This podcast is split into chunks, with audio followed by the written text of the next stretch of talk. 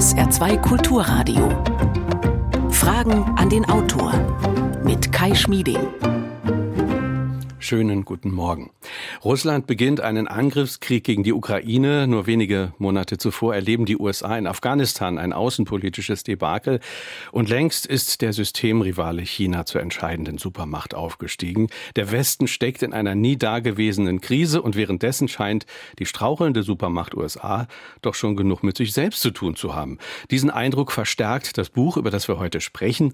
Darin zeichnet die Autorin das Porträt eines, wie sie es nennt, gefährlich destabilisierten Landes, in dem die Verheißungen des amerikanischen Traums einem Egoismus gewichen scheinen, der einem funktionierenden Gemeinwesen im Weg steht. Ich freue mich, dass heute eine exzellente USA-Kennerin unser Gast ist. Bis vor kurzem war sie Korrespondentin und Leiterin des ARD-Studios in Washington. Nun ist sie wieder zurück. Jetzt ist sie zugeschaltet aus Berlin. Herzlich willkommen, Claudia Buckenmeier. Hallo.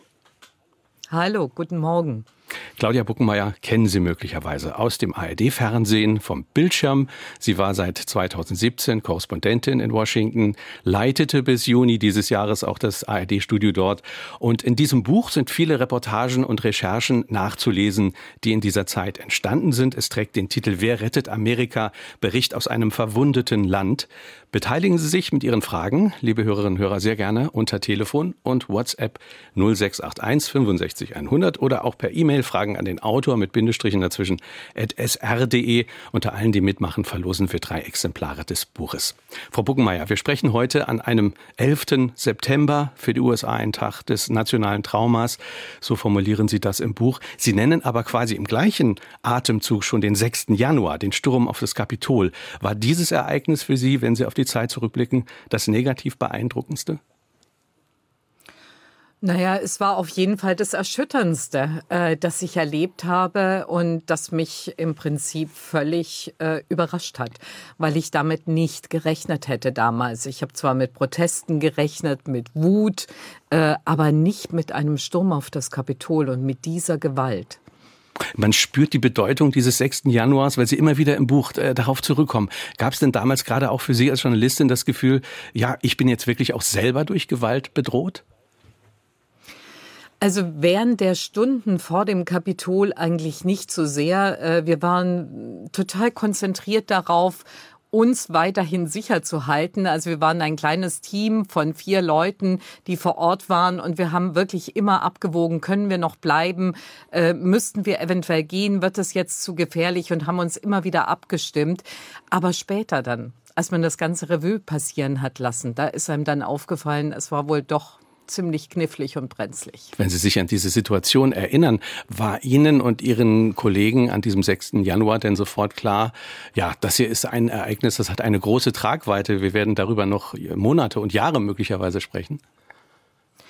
Also in dem Moment am Abend, als ich zurückging nach der letzten äh, Schalt, äh, nach dem letzten Schaltgespräch in eine ARD-Nachrichtensendung, äh, war uns das schon klar, dass es die USA verändern wird und dass es sie beeinflussen wird. Ich dachte damals allerdings naiverweise eher zum Guten, wie eine Art Warnschuss, dass man aufwacht und dass man denkt, nee, also so kann es nicht weitergehen. Aber inzwischen habe ich eher den Eindruck, anderthalb Jahre später, dass das Gegenteil der Fall ist. Sie sagen es, äh, damals hatten viele die Hoffnung, das könnte ein Weckruf für das Land sein und dabei helfen es zu einen. Aber Ihre vorläufige Bilanz ist, äh, die Hoffnung, die war doch sehr, sehr verfrüht.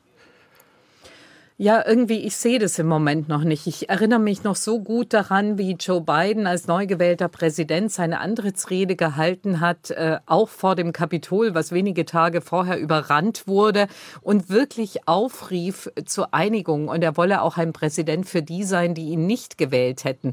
Und ich glaube, das hat er wirklich gewollt und hat das auch angestrebt. Aber jetzt, nach mehr als anderthalb Jahren, äh, glaube ich, ist er auch aufgewacht und sieht, dass das nicht richtig möglich ist. Er hat vor wenigen Tagen eine Rede in Philadelphia gehalten, die ganz klar macht, dass er nicht mehr darauf setzt, dass er wirklich von allen Republikanern oder gar von Trump-Anhängern gehört wird. Sie haben für dieses Buch viele Reisen quer durchs Land unternommen. Sie schreiben, es ist ein zerrissenes Land. Und ein markanter Satz, den ich mir wirklich angestrichen habe, ist, viele Menschen haben das Urvertrauen in ihr Land verloren. Was implizieren Sie damit? Das Urvertrauen, dass dieses Versprechen, dass jeder in den USA es schaffen kann, wenn er sich anstrengt, wenn er nur will, äh, das ist das eine. Also, dass man wirklich den sozialen Aufstieg schaffen kann. Das gibt immer noch Menschen, die das schaffen. Also, das ist wirklich völlig unbenommen. Aber es ist so unglaublich viel schwieriger geworden. Und das Vertrauen in die Institutionen, damit ist zum einen die Regierung in Washington gemeint, damit sind aber auch ähm, Institutionen, Institutionen wie das FBI, die Polizei, ähm, da, da ist so viel verloren gegangen, da ist so viel Misstrauen da, wo man immer sagt, ja, die, die wollen ja nur über uns wegregieren, die wollen nicht, haben nicht unser Bestes im Sinne, äh, die wissen überhaupt nicht, wie es uns geht. Also, dass man so richtig die dort und wir hier. Und das ist eine Trennung, die gelingt es momentan nicht zu überwinden. Sie haben vorhin gesagt, also äh, Biden hat die Hoffnung auch nicht erfüllt, die man in ihn hatte, zumindest bislang nicht. Würden Sie denn sagen im negativen Sinne, dass diese Zerrissenheit äh, gerade in der letzten Zeit sogar noch mal etwas zugenommen hat? Ja, aber ich würde nicht sagen, dass das Bidens Verantwortung ist an dem Punkt. Ähm, ich denke, da tragen die Republikaner einen großen Teil der Verantwortung, wenn eine etablierte Partei ähm, wenige Tage nach dem Sturm auf das Kapitol einstimmt in den in die Lüge von dem früheren Präsidenten Trump, äh, dass die Wahl ein einziger Betrug gewesen wäre und dass man ihn um seinen Wahlsieg gebracht hätte, obwohl es keinerlei Beweise dafür gibt, dann trägt es natürlich dazu bei, dass es diese Spaltung gibt, weil all die Menschen draußen, die jetzt Trump vertraut haben, wenn da so Politiker wie äh, McConnell, der der Minderheitsführer im Senat ist, oder auch Kevin McCarthy, der wiederum der Minderheitsführer im Repräsentantenhaus ist, das sind ja sehr hoch angesiedelte Politiker, wenn die das alle mitbefeuern und letztendlich nicht aufklären und nicht sagen, nein, so war es nicht, ähm, dann geht da auch eine große Verantwortung hin, würde ich sagen. Das heißt, mittelfristig, die halten auch an Trump weiterhin fest?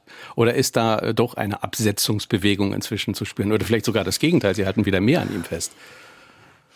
Das kommt immer drauf an, wo man hinguckt. Also es gibt manche, die versuchen sich so ein bisschen zu distanzieren, aber im Moment scheint mir das eher noch eine Minderheit zu sein. Es gibt einfach so ungefähr ein Drittel in der Bevölkerung, das wechselt immer mal ein bisschen, aber das ist eben relativ viel, die nach wie vor zu Trump stehen. Das ist ein bestimmter Teil der Bevölkerung und es gibt Politiker, die einfach sagen, okay, die brauchen wir, damit wir die Wahl gewinnen und damit wir die Wahl gewinnen können, müssen wir denen zeigen, wir sind auch bei euch, wir finden Trump auch immer noch toll. Ob sie wirklich wollen, dass er wieder antritt bei der nächsten Präsidentschaftswahl, da bin ich mir gar nicht so sicher. Aber sie tun nichts, um wirklich offensiv nach vorne zu gehen und jemand anderes zu platzieren und zu sagen, die Trump-Ära ist vorbei. Jetzt stehen nun in, glaube zwei äh, Monaten, in knapp zwei Monaten die Zwischenwahlen in den USA an. Ähm, das Ganze gilt natürlich immer als Stimmungsbarometer für die Regierungsarbeit. Was glauben Sie denn, welches Thema äh, sich da besonders widerspiegeln wird, wenn Sie von der Zerrissenheit des Landes äh, sprechen? Was wird da besonders wichtig sein für die Menschen, die zu den Urnen gehen? Das ist fast noch zu früh, das wirklich definitiv sagen zu können. Also vor einigen Wochen, Monaten sagten alle, ja, die Inflation wird es sein, die hohen Benzinpreise und alles andere wird keine Rolle spielen und die Leute sind so frustriert, Biden hat so schlechte Beliebtheitswerte und die Demokraten werden haushoch verlieren auf allen Ebenen. Jetzt hat sich das ein bisschen geändert, die Benzinpreise haben sich etwas stabilisiert. Plötzlich gibt es irgendwie so ein leichtes Umdenken in manchen Wahlkreisen, die entscheidend sein könnten. Ich finde, es ist momentan total total schwierig. Es gibt ja auch dann noch die Entscheidung gegen das Abtreibungsrecht auf nationaler Ebene vom obersten Gericht in Washington im Juni damals. Ähm, die, das spielt natürlich auch eine Rolle. Da mobilisieren vor allem Frauen und äh, linkere Gruppen in der Bevölkerung und sagen, so kann es nicht weitergehen. Diesen konservativen Rechtsruck, den wollen wir so nicht in unserem Land mit dieser Ausschließlichkeit. Und damit wir damit dagegen etwas tun können, müssen wir verstärkt bei den Midterms zur Wahl gehen. Und es kommt jetzt darauf an, wer mobilisiert seine Wählerinnen und Wähler besser. Das wird sicherlich entscheidend sein. Claudia Buckenmeier ist heute Morgen unser Gast. Ich nenne nochmal den Titel des Buches Wer rettet Amerika? Bericht aus einem verwundeten Land. 0681 65 100 ist unsere Telefonnummer. Da kann man auch eine WhatsApp-Message schicken. Wir hören eine erste Hörerfrage. Ist nicht der Supreme Court der oberste Gerichtshof dabei mit seiner absolut konservativen Mehrheit, die über die Legislaturperiode hinaus bestehen wird, die amerikanische Demokratie völlig abzuwürgen. Passt zum Thema Abtreibung, über das wir zuletzt sprachen. Mm. Mm. Das ist eine große Gefahr und ähm, alle sind aufgeschreckt, als Clarence Thomas, sicherlich einer der konservativsten Richter der sechs Konservativen, die jetzt am Supreme Court sind, ähm, gesagt hat, dass für ihn auch Dinge wie die Geschleich gleichgeschlechtliche Ehe oder möglicherweise sogar das Recht auf Verhütungsmittel äh, zur Disposition stehen würden. Daraufhin haben dann andere konservative Richter gesagt, nein, nein, also äh, das steht überhaupt nicht zur Disposition Diskussion, darum geht es im Moment nicht. Aber es besteht die Gefahr, dass äh, politische Entscheidungen, die nicht durch nationale Gesetze untermauert sind, sondern nur durch eine Entscheidung des obersten Gerichts eben auch von diesem obersten Gericht aufgehoben werden können. Deswegen gibt es jetzt im Moment, das ist etwas kompliziert, aber es ist total wichtig, das zu wissen. Es gibt im Moment äh, große Bewegungen im Kongress zu versuchen, bestimmte Bereiche der Liberalisierung durch nationale Gesetze Gesetze auch zu sichern, weil dann der Supreme Court nicht mehr so leicht in Anführungszeichen äh, neue Entscheidungen treffen könnte. Welche Bereiche sind das? Ähm, zum Beispiel eben gerade die gleichgeschlechtliche Ehe oder auch das Recht auf Verhütungsmittel. Das sind eben die beiden Bereiche, die Clarence Thomas, Thomas direkt angesprochen hat in seiner Begründung damals, als das Abtreibungsrecht auf nationaler Ebene für nicht verfassungsgemäß erklärt wurde. Es kann ja jetzt in den Bundesstaaten jeweils einzeln geregelt werden. Dort gibt es aber sehr viele konservative Regierungen, die eben auch gegen die Möglichkeit der Abtreibung sind. Und deswegen ist es ganz schwierig. Also das führt dazu, dass, du, dass man Abtreibungstourismus in den USA von einem Bundesstaat in den anderen hat. Äh, eine sehr, sehr schwierige Situation, wenn man die Weite der USA kennt. Aber der Hörer hat völlig recht. Also es gibt da eine gewisse Gefahr drin und die in den USA wird intensiv darüber diskutiert, ob es eigentlich sein kann, dass ein Supreme Court, dass Richter an einem Supreme Court entscheidend sind für Politik, die ja nicht gewählt werden.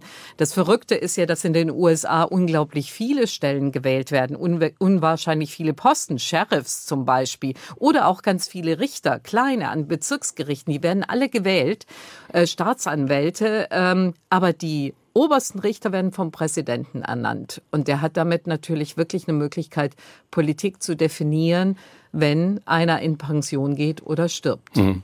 Das eine ist, ist dieser drohende Rechtsruck, über den wir jetzt schon mal gesprochen haben. Ähm, was bei uns natürlich, äh, wenn wir das vergleichen, ein unglaublich wichtiges Thema ist in Deutschland, ist ja das Thema Ukraine. Wir reden jeden Tag darüber, wir reden über Energiekrise, wir reden darüber, wie das weitergehen soll. Ist denn dieses Thema, wenn wir jetzt auf die Wahlen gucken, im November für die Menschen in den USA auch von so großer emotionaler Bedeutung oder ist die Ukraine nicht doch auch sehr weit weg für viele Menschen? Die Ukraine ist weit weg. Man hat nicht das Gefühl, dass es sozusagen an das Land richtig rankommt.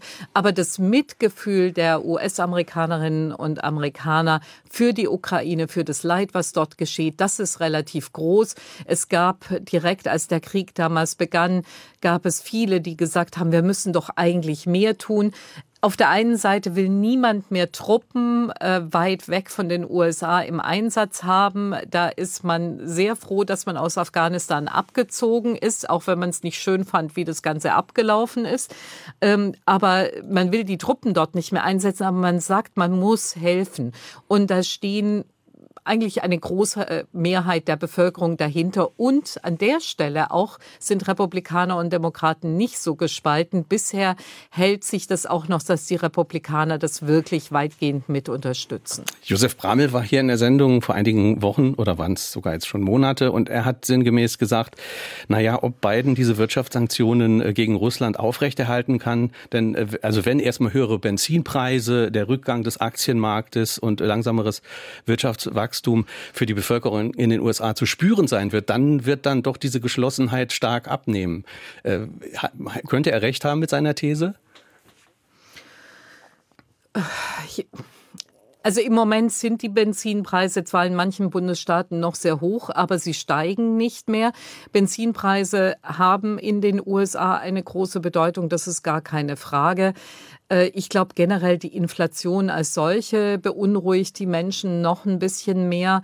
Aber ich hatte jetzt aus der Beobachtung, ich bin ja jetzt seit zwei Wochen wieder in Deutschland und habe versucht, noch ein bisschen mitzubekommen, wie die Stimmung dort ist.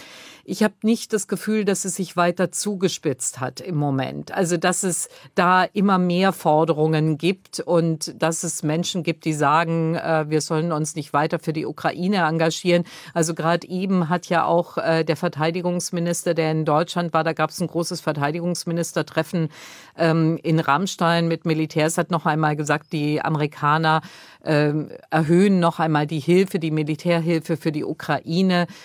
Da gibt's eigentlich einen breiten Konsens im Moment. Natürlich kann sich das jederzeit ändern. Und im Wahlkampf, der wird ja jetzt erst so richtig beginnen. Da werden viele Dinge dann zugespitzt und da können sich, können auch Stimmungen mobilisiert werden. Deswegen, ich will das nicht ganz ausschließen, aber im Moment sehe ich es nicht so stark, wie das Josef Bramel sieht. Achim Bohlender aus Nonnweiler hat uns geschrieben, WhatsApp 0681 65 100, seine Frage, für wie wahrscheinlich hält die Autorin es, dass Donald Trump für sein Verhalten am 6. Januar noch vor Gericht gestellt wird? Das ist die Frage von Achim Bolander. Tja, wenn ich die Glaskugel hätte, um das zu wissen. es ist, ähm, Zwischendurch erschien es mir, als ob es doch in diese Richtung gehen könnte, weil nachdem diese Dokumente ähm, in Florida gefunden wurden vom FBI und die Untersuchungen doch in eine neue, die Ermittlungen in eine neue Dimension gingen, dachte ich mir, wer weiß, was da noch alles dabei rauskommt. Aber man muss sich das wirklich vorstellen, einen ehemaligen Präsidenten vor Gericht zu stellen. Das ist schon ein riesiger Schritt, bisher nie da gewesen. Auch diese Hausdurchsuchung, die da in Mar-a-Lago gemacht wurde, wurde, gab es ja so in dieser Art vorher noch nicht. Ähm, Im Moment glaube ich das eigentlich nicht, aber also da will ich mich nicht drauf festlegen, muss ich ganz ehrlich sagen. Da gibt es so viele kleine Schritte immer wieder. Da kommen plötzlich Richter, die dann zum Beispiel sagen, jetzt was die Dokumente angeht, die dürfen nicht mehr vom Justizministerium ausgewertet werden. Da müssen jetzt Sonderbeauftragte her. Und da es Richter gibt, Bundesrichter, die so etwas entscheiden können, die teilweise auch politisch unterwegs sind, muss man leider so sagen, weil manche Richter ja, wie gesagt, gewählt oder eben von einem bestimmten Präsidenten ernannt wurden. Das macht es ganz, ganz schwierig, das zu beurteilen. Der Justizminister momentan der beiden Regierungen versucht jedenfalls alles, dass er nicht den Anschein erweckt, er sei da jetzt auf einer bestimmten, ich sag's in Anführungszeichen, Jagd auf Donald Trump, sondern er will wirklich nach dem Buchstaben des Gesetzes vorgehen. Das ist ja ein Eindruck, den Trump jetzt äh, machen will, dass es da eine Hexenjagd ja. gibt. 0681 65 100 ist unsere Nummer. Wir hören eine nächste Hörerfrage. Für wie wahrscheinlich halten Sie es, dass es bei den nächsten Präsidentschaftswahlen zu einem massiven Wahlbetrug durch die Republikaner kommen wird? Frau Buckenmeier, mögen Sie antworten? Ja, natürlich mag ich antworten, aber auch das ist eine Spekulationsfrage. Schwer. Ja. Also es ist eine totale Spekulationsfrage. Also ich habe wirklich den Eindruck, bei der Wahl, bei der letzten Wahl, Biden gegen Trump, hatten alle Wahlbeauftragten die Sorge, dass ihnen vorgeworfen werden könnte, dass sie irgendwas nicht mit rechten Dingen zugeht. Und sie haben unglaublich genau und penibel gearbeitet. Und danach ist ja so viel überprüft worden und es wurde nichts gefunden. Solange diese Menschen weiter im Amt sind, sehe ich die Gefahr eigentlich nicht.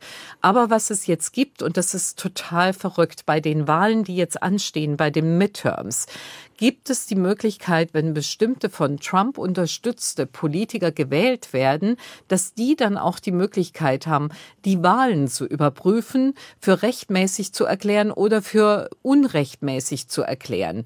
Und da drin besteht eine ganz große Gefahr. Das ist zum Beispiel ähm, in, ich hoffe, ich erinnere mich jetzt nicht falsch, in Pennsylvania der Fall.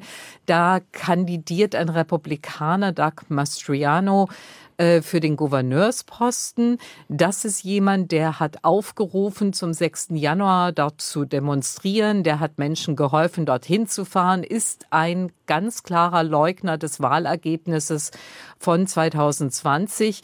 Wenn der gewinnen sollte für den Gouverneursposten, hätte er die Möglichkeit, die nächste Wahl 2000, ähm, helfen Sie mir, 24 dann, hm. ähm, für unrechtmäßig zu erklären in seinem Bundesstaat. Und das ist verrückt, wenn man sich das vorstellt. Zum Thema. Und gefährlich. Ja, zum Thema Wahlen und Wahlsystem haben wir einige Fragen bekommen. Unser Hörer Martin Rees aus Dortmund hat uns geschrieben per WhatsApp 0681 65 100, mit weniger Stimmen Präsident werden. Wer zweifelt nicht ernsthaft dran, dass Stimmen dann eben nicht gleichwertig zählen? Warum wurde das Wahlrecht nicht an die Bevölkerungsverteilung angepasst? fragt Martin Rees aus Dortmund. Tja, das fragen sich auch manche Politiker immer wieder. Also ich habe das mehrfach gehört, dass man sagte, wir müssten dringend etwas reformieren. Ähm, der Punkt ist, dass das nicht geht, weil jeweils derjenige, also es gibt ja nur ein Zwei-Parteien-System in den USA, also nur Republikaner und Demokraten schaffen das überhaupt, äh, ins Parlament zu kommen, in der Regel sehr selten mal Unabhängige. Ähm, da eine Mehrheit zu haben, die so etwas dann durchsetzen würde, ist fast undenkbar, weil die jeweilige Partei immer gerade von dem System auch profitiert hat man muss da in die Geschichte zurückgehen und sich angucken, warum das damals eben eingeführt wurde, weil man wollte halt nicht, dass eine Zentralregierung zu viel Macht hat und man wollte eben auch den Menschen, die in etwas äh, geringer bevölkerten Bundesstaaten leben, die Chance geben, ein Mitspracherecht zu haben. Aber das hat sich halt inzwischen, also wir sind einfach äh, hunderte Jahre später, inzwischen wirklich etwas verändert und da ist Reformbedarf. Hm. Das ist gar keine Frage. Frage. Das sehen auch viele in den USA so, nur niemand hält es für realistisch, dass da was geschehen könnte. Sie beschreiben das im Buch ja ganz, ganz plastisch, also dass das mit dem Wählen in den USA ja eine komplexe Sache sein kann. Also allein oh, ja. schon die Registrierung für eine Wahl ist für viele Menschen eine große Hürde. Und wenn wir über Spaltung ja. reden, gerade Menschen, die sowieso sozial am Rande stehen, die werden dann durch diese komplizierte Registrierung noch weiter ausgegrenzt. So verstehe ich Ihr Buch. Ja, das ist, also so habe ich es erlebt. Also ich war sehr viel unterwegs im Land und habe wirklich mit vielen Menschen eben über Wählen gesprochen, weil ich auch gedacht habe, so von meiner deutschen Sicht aus, ja mein Gott, was ist denn daran so schlimm, dass man einen Ausweis hat und sich ausweisen muss, wenn man zur Wahl geht, ja. Aber das ist für US-Amerikaner wirklich eine enorme Hürde. Es gibt unglaublich viele Menschen dort, die haben keinen Ausweis. Die gehen auch nicht zum Führerschein, zur Führerscheinbehörde, um sich einen Ausweis ausstellen zu lassen, der wie eine Art Führerschein ist, wenn sie kein Auto fahren zum Beispiel. Das ist man kann mit dem Führerschein sich eigentlich überall in den USA ausweisen ähm, und kann, wenn man keinen Führerschein hat, eben eine Art Ersatzausweis dort bekommen. Dafür muss man aber extra zu dieser Behörde gehen. Das ist kein einfaches Unterfangen, wie ich selber auch erlebt habe. Das ist sehr, sehr bürokratisch zum Teil. Also ich habe dort nicht äh, die Wahl beantragt, sondern einfach nur einen Führerschein gemacht. Mhm. Aber auch das kann schon echt eine Hürde sein. Und man kann es sich gar nicht vorstellen, dass es einfach viele Menschen gibt, wenig Schulbildung, in äh, wirklich benachteiligten Ecken lebend, die einfach ein Problem damit haben. Oder dann in dünn besiedelten Gegenden riesige Anfahrten, kein Geld dafür, nicht die Zeit, Jobs, die einem nie die Möglichkeit geben, zu Uhrzeiten, wann eine Behörde offen hat, da hinzugehen und vorstellig zu werden. Das sind unglaublich viele Momente. Es gibt dann Bundesstaaten, sagen jetzt äh, Menschen, die mir da entgegnen, naja, also so ist es ja auch nicht mehr. Es gibt Bundesstaaten, da kann man das per on online machen. Da gibt's aber wieder Menschen, die haben da eine Hürde. Und ich finde, dass es einem so schwer gemacht wird oder eher kompliziert gemacht wird, zur Wahl zu gehen, das ist etwas, was unglaublich schwer nachvollziehbar ist in einem Land, was eigentlich doch möchte, dass die Menschen zur Wahl gehen. Ja, wir haben das ist viel, schwierig. Wir haben ganz viele weitere Hörerfragen. Müssen wir weitermachen. 0681 65 100.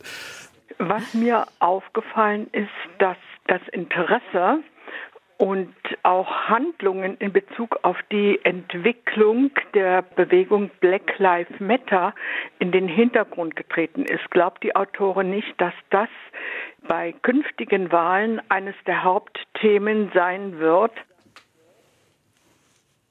Bitte. Äh,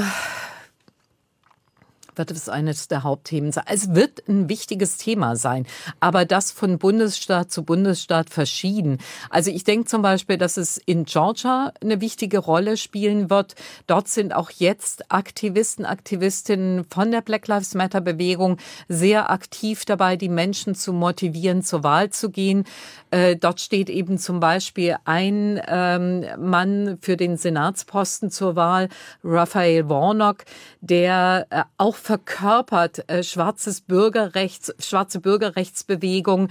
Ähm, und da kämpfen momentan sehr viele, dass er eine Chance hat, wiedergewählt zu werden. Aber auf der anderen Seite steht ein sehr berühmter äh, schwarzer Sportler, der von Trump unterstützt wird. Und es ist unklar, wie das ausgeht. Also in solchen Bundesstaaten würde ich mal sagen, spielt es auf jeden Fall eine Rolle. In anderen Bundesstaaten nicht. Es ist in den Hintergrund getreten. Das ist völlig richtig. Aber sobald wieder irgendeine tragische Geschichte passiert, Polizei erschießt einen jungen Schwarzen, mhm kommt es wieder hoch, wird wieder diskutiert, wird aber gleichzeitig auch beklagt, dass es nicht mehr so weit oben auf hm. der Agenda steht. Aber auch da hatte Biden ja so manches versprochen. Also der Fall George Floyd hat ja das Problem systematischer Polizeigewalt gegen Schwarze in den USA ganz schlimm vor Augen geführt. Der Polizist, habe ja. ich gelesen, hat 22 Jahre und sechs Monate Gefängnis bekommen. Hat sich denn unter Biden politisch auch in dieser Hinsicht etwas bewegt? Ich meine, es hat immerhin ein Gesetz gegeben, habe ich bei Ihnen gelesen, das Lynchjustiz zu einer bundesweiten Straftat erklärt. Wie ist ansonsten die Bilanz in Sachen Rassismus und Diskriminierung? Also ich würde mal sagen, äh, US-Präsident Biden spricht vieles an thematisiert vieles. Also ich erinnere mich noch sehr eindrücklich, wie er zu dem Jahrestag, 100. Jahrestag eines Massakers in der Stadt Tulsa gefahren ist und dort eine Rede gehalten hat, die einem wirklich durch und durch ging, wo er das Leiden der schwarzen Bevölkerung und den Rassismus anerkannt hat. Er hat ja auch immer selber gesagt, dass er deswegen angetreten ist, weil er einfach nicht will, dass in den USA Rassismus wieder hoffähig wird ähm, und sozusagen weißes Selbstverständnis, ich sage es in Anführungszeichen, weil wir in Deutschland ja nicht so über Hautfarben reden, wie das in den USA der Fall ist. Ähm, das war ihm immer wichtig, aber er hängt am Ende an einem Parlament, wo er im Senat, und das ist entscheidend, eben nur 50-50 hat. Kamala Harris kann die Stichstimme geben, aber es gibt unglaublich viele Entscheidungen, wo man 60 Stimmen braucht und er hat nur 50, maximal 51 und er kann viele Gesetze nicht durchbringen, muss Kompromisse mit den Republikanern eingehen und bei manchen Dingen machen hm. die Republikaner einfach auf gar keinen Fall hm. mit im Buch steht, meine ich auch der Satz, die schwarze Bevölkerung hat das Vertrauen in Biden verloren. Ja. Und ich habe mir beim Lesen gedacht, er hat doch eigentlich eine Stellvertreterin, die diese Themen ganz stark auch mitvertreten sollte. Die bleibt aber, und das äh, nicht nur in ihrem Buch, äh, wo sie eigentlich kaum auftaucht, erstaunlich unauffällig. Ja. Das wird auch von vielen kritisiert. Ähm, es wird unglaublich viel in Medien darüber spekuliert, woran das liegt. Also zum einen muss man natürlich sehen, dass das Amt des Vizepräsidenten, der Vizepräsidentin in dem Fall äh, eines ist, was hauptsächlich der Repräsentation dienen soll und jemand sein soll, der im Hintergrund ist, der zwar Politik sozusagen mitdiskutiert mit dem Präsidenten. Er hat ja auch immer gesagt, er hätte mit Obama hinter verschlossenen Türen eben sehr offen geredet, als Biden selbst Vizepräsident war. Und so wünsche er sich das bei Kamala Harris auch. Aber offene Widerworte soll es da natürlich nicht geben, weil man ein geschlossenes Bild abgeben will. Sie hat aber dann extrem große Politikfelder übertragen bekommen, zum Beispiel eben auch die Situation an der Grenze, ein anderes großes Problem der beiden Regierungen ähm, mit den Flüchtlingen, die aus dem Süden Amerikas in die USA kommen wollen. Da sollte sie sich drum kümmern. Sie hat nicht wirklich was erreicht. Woran das jetzt aber liegt, ob sie selber das nicht kann oder ob sie immer wieder gebremst wird und man sagt, nee, nee, also zu outspoken darfst du nicht sein. Mhm. Ich finde es wahnsinnig schwer zu beurteilen, mhm. muss ich ganz ehrlich sagen. Also ich, ich möchte sie nicht in Grund und Boden reden, weil ich an der Stelle wirklich ganz ehrlich sagen muss, ich kann es nicht beurteilen, was für ähm, Konflikte da möglicherweise im Hintergrund ablaufen. Was aber bekannt ist über sie, und das wird ihr eben auch zur Last gelegt, ist, dass es wohl äh, Unfrieden in ihrem Büro gibt, dass Menschen bereits das Büro verlassen haben, weil sie irgendwie nicht so richtig mit ihr klarkommen. Das hängt auch immer so ein bisschen in der Luft. 0681 65 100 ist unsere Nummer, Telefon und WhatsApp. Claudia Buckenmeier ist heute Morgen unser Gast, ehemalige USA-Korrespondentin, Washington ARD-Studiochefin. Wer rettet Amerika ist der Titel des Buches, Untertitel Bericht aus einem verwundeten Land. Wir hören mal diese nächste Frage. Die Amtszeit von Donald Trump wird ja weithin in den Medien immer nur dämonisiert. Aber hat dieser Präsident in nur einer Legislaturperiode nicht auch viel Gutes bewirkt, wie zum Beispiel Treffen mit Kim Jong-un, Ausschalten des Top-Terroristen Soleimani oder Vertiefung der bilateralen Beziehungen oder Zusammenarbeit mit China und Russland, um nur einige zu nennen. Für mich zeichnete sich dieser Präsident durch Handeln aus und nicht durch Aussitzen der Probleme wie zum Beispiel Obama. Wie reagieren Sie, Frau Buckenmeier? Also ich, ich verstehe das, dass man den Eindruck haben kann, es wird alles dämonisiert. Ähm, man muss sich angucken. Kim Jong-un zum Beispiel, dieses Treffen, was ist dabei herausgekommen? Äh, die haben sich getroffen. Äh, er wurde, Kim Jong-un wurde sozusagen fast hoffähig gemacht dadurch.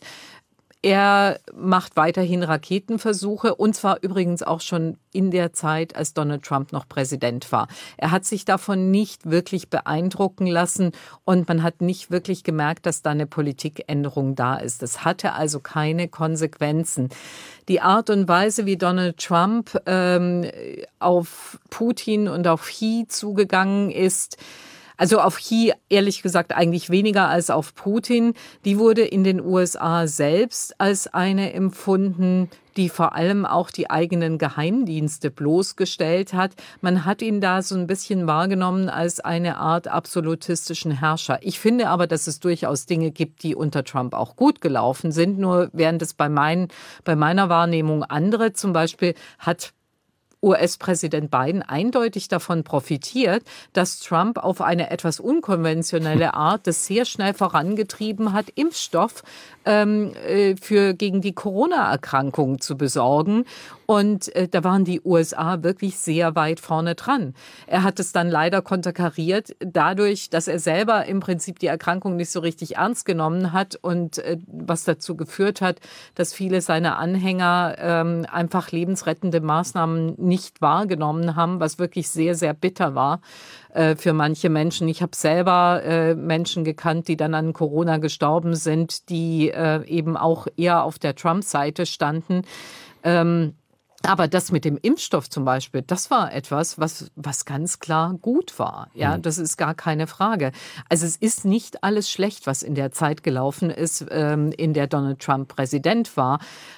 Aber durch seine Art, er hatte einfach überhaupt gar nichts getan, um irgendwie zu versuchen, ja Menschen auch mitzunehmen, die vielleicht nicht von ihm überzeugt sind, sondern im Gegenteil, er hat immer weiter aufgestachelt. Ich war bei so vielen Veranstaltungen und ich habe mir seine Reden wirklich in voller Länge angehört, teilweise zwei Stunden am Stück, ja.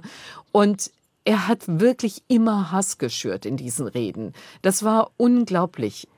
Also manchmal wirklich nur sehr schwer zu ertragen, selbst wenn ich die ganzen zwei Stunden drin war. Wir hören eine nächste Frage. Wenn man jetzt Russland und die Orthodoxie betrachtet, wie groß ist in den USA der Einfluss der Evangelikalen auf die Politik? Der ist sehr groß. Ähm, vor allem auf die Republikaner natürlich. Mit den Demokraten haben die Evangelikalen nicht sehr viel am Hut. Es gibt sehr viel Geld, was teilweise bei evangelikalen Kirchen da ist und was sehr, sehr bewusst im Wahlkampf eingesetzt wird und nicht nur im Wahlkampf, sondern eben auch ähm, bei solchen Dingen wie zum Beispiel wie wird eine Schulbücherei bestückt, äh, wer wird weiterhin gefördert, welche soziale Einrichtung oder so. Das sind Dinge, die kriegen wir hier in Deutschland gar nicht so mit. Aber ich habe vorgestern etwas gelesen, da wird in, ich hoffe, ich erinnere mich jetzt nicht falsch, ich glaube, es war Michigan, wird eine Bücherei in einer Kleinstadt äh, künftig nicht mehr gefördert, weil sie auch Bücher mit drin hatte, die äh, über gleichgeschlechtliche Gemeinschaften reden, äh, wo das Thema Schwule, Lesben, Homosexualität vorkommt. Und weil das eine sehr, sehr konservative christliche Gruppe nicht mochte, hat sie alles da reingesetzt, eine Kampagne zu machen, die dazu geführt hat, dass diese Bücherei nicht mehr unterstützt wird. Jetzt spenden dann Menschen von der anderen Seite Geld und sie kann erstmal noch weitermachen. Aber daran sieht man, wie groß der Einfluss ist und nicht immer nur auf der nationalen Ebene, sondern da lohnt es sich wirklich in die kleinen Gemeinden reinzugucken. Das eine ist der Glaube. Sie schreiben aber auch im Buch über einen gefährlichen Irrglauben. Dem haben Sie ein ganzes Kapitel gewidmet. QAnon oder vielleicht kann man auch sagen QAnon, äh, eine sehr abstruse Verschwörungstheorie. Ähm, warum ist das Ganze so gefährlich für die US-Demokratie in Ihren Augen? Unter anderem, weil es eben äh, das Misstrauen in die, ins, in die politischen Institutionen äh, schürt und äh, weil diese Verschwörungstheorie Dinge verbreitet, die schlicht und einfach nicht wahr sind. Und die Menschen glauben das. Sie konsumieren auch nur noch, ja, was weiß ich, Podcasts, ähm, Radios. Es gibt da so viele Talkradios in der Fläche des Landes. Es gibt ja kaum noch Lokalzeitungen, die wirklich richtigen Journalismus machen. Und die glauben Dinge, die da verbreitet werden und haben überhaupt keinen Kompass mehr, ob das stimmen könnte oder nicht. Und diese Missachtung von politischen Institutionen, das ist natürlich eine große Gefahr für die Demokratie, weil das System ist nun mal auch eines, was mit einer Regierung, die man gewählt hat, der man über vier Jahre vertraut, oder Politikern, denen man über vier Jahre sagt, okay, jetzt macht ihr mal unsere Politik. Wenn ihr das nicht so macht, wie wir uns das vorstellen, dann wählen wir euch ab, dann wählen wir jemand anders. Mhm. Wenn das aber komplett in den Grundfesten aufgehoben wird, dann ist es eben schwierig. Und das Schlimme daran ist halt wirklich, dass es ausschließlich auf Lügen basiert. Ja, es sind Geschichten von äh, kinderfressenden Demokraten äh, und von ja. irgendwelchen unterirdischen Minen, in denen Kinder gequält werden. Also Geschichten, wo man als halbwegs zurechnungsfähiger Mensch sagen muss, das ist Quatsch. Aber auf der anderen Seite gibt es ja dann doch auch so ganz reale Kinderschändernetzwerke, wie sie dann im Falle Epstein bekannt wurden. Es äh, gibt ja auch Leute, die sagen, dass diese QAnon-Sache auch dazu dienen könnte, die Aufklärung äh, ganz realer Verbrechen möglicherweise zu diskreditieren. Ja, das könnte auch sein, ähm, aber ich weiß nicht. Also bei Epstein zum Beispiel, wenn man sich anguckt, dass Epstein fotografiert wurde mit US-Präsident Trump zusammen, da hat niemand von den QAnon-Anhängern ähm, irgendwie gesagt, naja, also Trump ist doch eigentlich derjenige, gegen, gegen den wir sein sollten. Also diesen Schluss, den zieht überhaupt niemand das ist so kompliziert. Es ist wirklich wie ein Tunnel. Mhm. Also diese Verschwörungstheorien, das ist, da kommt nichts mehr von rechts und links rein. Mhm. Da ist überhaupt keine Offenheit mehr da für andere Argumente. Und das ist so schade, weil eigentlich in den USA früher eigentlich sehr offen auch über viele Themen diskutiert wurde. Es gibt ja eine große Diskussionsfreude und debattieren wird in den Schulen in den USA schon von klein auf unterrichtet. Aber davon ist momentan mhm nicht mehr so viel zu spüren. Ja, wir sprachen ja eben über Religion und Sie schreiben, unter den QAnon-Anhängern sind besonders viele bekennende Christen. Wo ist denn da konkret die Verbindung? Was eint denn diese mit äh, äh, Verschwörungstheoretikern? Ja, nicht besonders viele Christen, sondern besonders viele von einer bestimmten ähm, Kirche, unter anderem eben auch wieder den Evangelikalen. Was eint die? Ich muss ehrlich sagen, ich stehe da manchmal davor und verstehe es überhaupt nicht wie man so etwas glauben kann, weil es ist so abstrus, dass jeder Fantasy-Roman eigentlich glaubwürdiger ist. Und trotzdem erzählen einem Leute, ja, aber das ist so. Das ist wirklich so, dass die Demokraten äh, Kinder missbrauchen. Mhm. Und man guckt sie an und denkt, ja, okay, es gibt vielleicht den einen oder anderen, genauso wie bei den Republikanern, genauso wie unter Priestern. Äh, aber das diskreditiert doch nicht eine ganze Gruppe. Mhm. Ihr könnt doch da, das nicht übertragen. Aber sie tun es trotzdem. Wir haben ganz viele ich weitere Hörerfragen. Wir müssen weitermachen. Wir hören mal eine nächste. Inwieweit ist Umweltschutz in den USA überhaupt noch Thema? Also US-Präsident Biden sagt, dass es für ihn ein sehr wichtiges Thema ist. Es ist ja Bestandteil von verschiedenen äh, Regierungsprogrammen, die er jetzt auch durchbekommen hat. Er hat nie so viel durchbekommen, wie er eigentlich wollte. Und gerade um das, wo man bestimmte äh, Schutzmaßnahmen gegen den Klimawandel machen wollte, wo man erneuerbare Energien unterstützen wollte. Das hing wirklich über ein Jahr fest, unter anderem am Widerstand eines demokratischen Politikers oder beziehungsweise zwei demokratischer Politiker. Ähm, es wird trotzdem einiges gemacht. Also es wird sehr viel auf Elektromobilität gesetzt. Es wird sehr viel auf erneuerbare Energien gesetzt.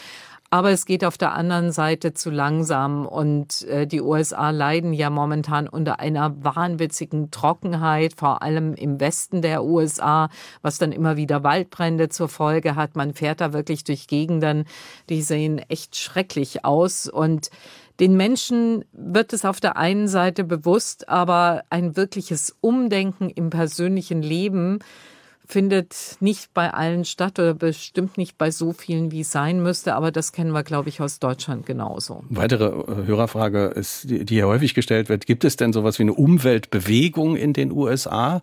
Haben Sie da sowas beobachtet? Nicht ganz so intensiv wie bei uns, würde ich sagen, aber es gibt zum Beispiel äh, Gruppen von sehr jungen Menschen, die sich wirklich sehr intensiv für Klimaschutz, für Umwelt einsetzen und da immer wieder was machen. Das ist auch wieder eher auf Bundesstaatsebene. Man muss sich immer wieder vor Augen führen, wie groß dieses Land ist, ja, und äh, wie schwer dann eine Vernetzung über die Bundesstaaten hinweg teilweise ist. Aber gerade in der jungen Bevölkerung würde ich sagen, ist es schon für viele ein sehr wichtiges Thema. Mhm. Die Frage ist halt, gehen die jetzt zum Beispiel im November auch alle zur Wahl? Weil die sind wiederum von anderen Aspekten der Demokraten sehr enttäuscht ähm, und bleiben dann vielleicht einfach zu Hause. Mhm. Wir müssen noch über ein weiteres Reizthema sprechen. Äh, jede Nation hat ja so ihre irrationalen Züge. Bei uns Deutschen scheint es unmöglich, ein Tempolimit auf der Autobahn einzuführen. Schreibt diese Woche, glaube ich, auch die New York Times in einem schönen Artikel. In den USA ist das Thema Waffen ähnlich irrational ja. aufgeladen. Äh, Sie haben ihm ein ganzes Kapitel gewidmet. Hat denn diese verheerende Gewalt, äh, die vielen Ereignisse, die wir sehen mussten, nicht auch dort langsam zu einem Umdenken geführt oder hat die NRA immer noch Oberwasser? Ob die NRA selbst Oberwasser hat, weiß ich gar nicht so. Also die Zustimmungswerte gehen so ein bisschen zurück, aber das heißt ja nicht, dass die Menschen sich abwenden von ihrer Vorliebe für Waffen und dass man unbedingt Waffen tragen möchte und dass das ein Recht ist, was einem niemand wegnehmen darf. Das ist so verrückt. Also meine, meine letzte Erinnerung an das, also letzte in Anführungszeichen war, dass wir äh, in einem Bed and Breakfast noch waren in unserem Urlaub und der Herbergsvater hatte eine Pistole am äh, Gürtel morgens, als er uns das Frühstück gemacht hat, wo ich so dachte, okay, die Gefahr jetzt in seinem Haus von den Gästen, die für ihre Unterkunft bezahlen, ist eigentlich nicht so wahnsinnig groß. Aber trotzdem, die Pistole am Gürtel musste sein, das gehörte zum Selbstverständnis. Und das den Amerikanern streitig zu machen, das ist unglaublich schwer, egal was passiert. Und wir hatten ja die Situation, dass Senat und Repräsentantenhaus tatsächlich eine kleine Verschärfung vorgenommen haben, indem sie nämlich gesagt haben, dass zumindest junge, die, also junge Leute, die eine Waffe kaufen wollen, stärker überprüft werden müssen. Gleichzeitig hat dann der Supreme Court eine Regelung für den Staat New York aufgehoben, wo es verboten war, Waffen zu tragen. Dort dürfen jetzt Waffen wieder offen getragen werden, hm. hat der Supreme Court beschlossen. Das ist, erinnert vielleicht an den Anfang der Sendung von wegen, was kann man tun, wenn das oberste Gericht immer mehr in eine Richtung geht. Das war auch eine ziemlich verheerende Entscheidung hm. des obersten Gerichtes. Es gibt eine richtige Popkultur des Waffentragens, habe ich äh, nach der Lektüre Ihres Buches äh, das Gefühl, Sie haben es ja auch gesagt, also ganz normale Menschen tragen im Alltag offen ihre Waffen, ähnlich wie, wie man vielleicht eine Handtasche trägt oder manchmal ein Smartphone umhängen ja. hat. Auf der anderen Seite, das ist vielleicht die kuriose Seite, aber dann schreiben Sie ja doch ganz ernsthaft über milizartige Verbände, paramilitärische Gruppen, die äh, Waffen tragen, die sich gegen die Regierung und staatliche Institutionen richten. Äh, diese viel zitierten Proud Boys, die sind ja auch schon oft in die Schlagzeilen geraten. Wie wichtig, äh, wie bedeutsam sind diese milizartigen Verbände? Also sie waren sehr wichtig, wenn man sich anguckt, dass viele von ihnen beteiligt waren am Aufstand äh, gegen das Kapitol und am Sturm aufs Kapitol.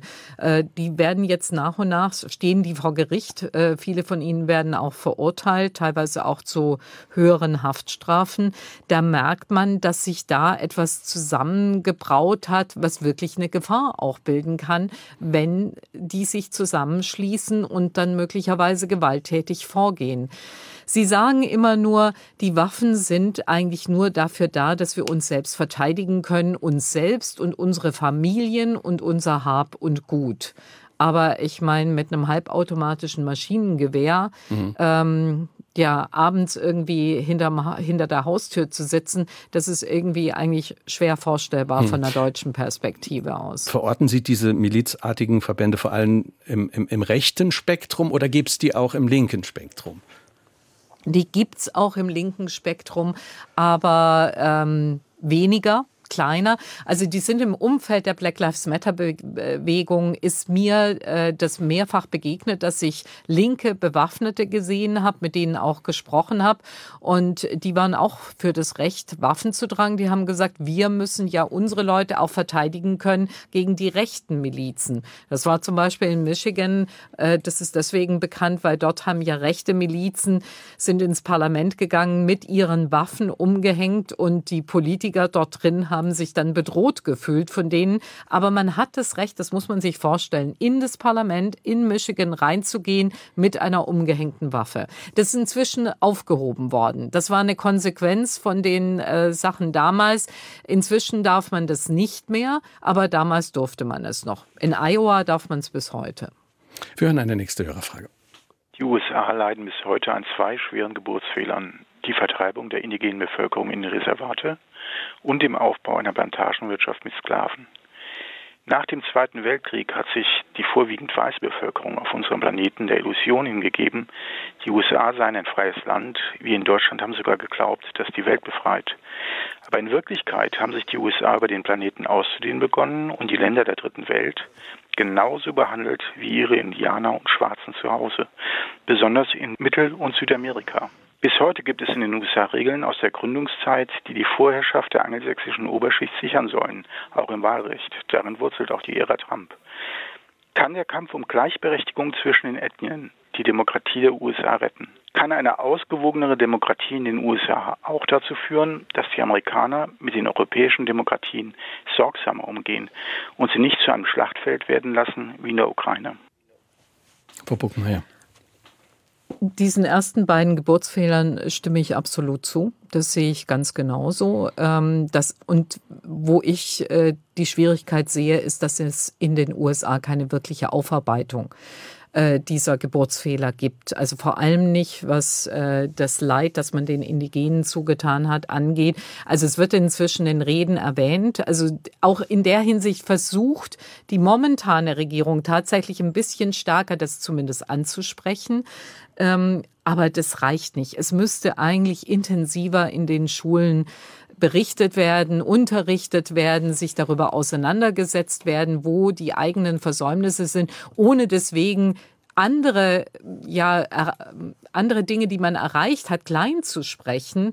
Ähm, aber genau diese Auseinandersetzung findet nicht statt. Und vor allem die Trump-Anhänger und Trump selbst wollen gar nicht, dass das Thema ist. Die tun immer so, ja, das war in der Vergangenheit, aber das haben wir längst überwunden. Heute ist das alles nicht mehr so. Heute spielt das keine Rolle mehr. Deswegen unsere Geschichte beginnt mit 1776 und alles, was davor war, sprich Beginn Sklaverei, sprich Vertreibung der Indigenen, wobei das war auch dann danach noch, hat immer weiter die Gesellschaft geprägt.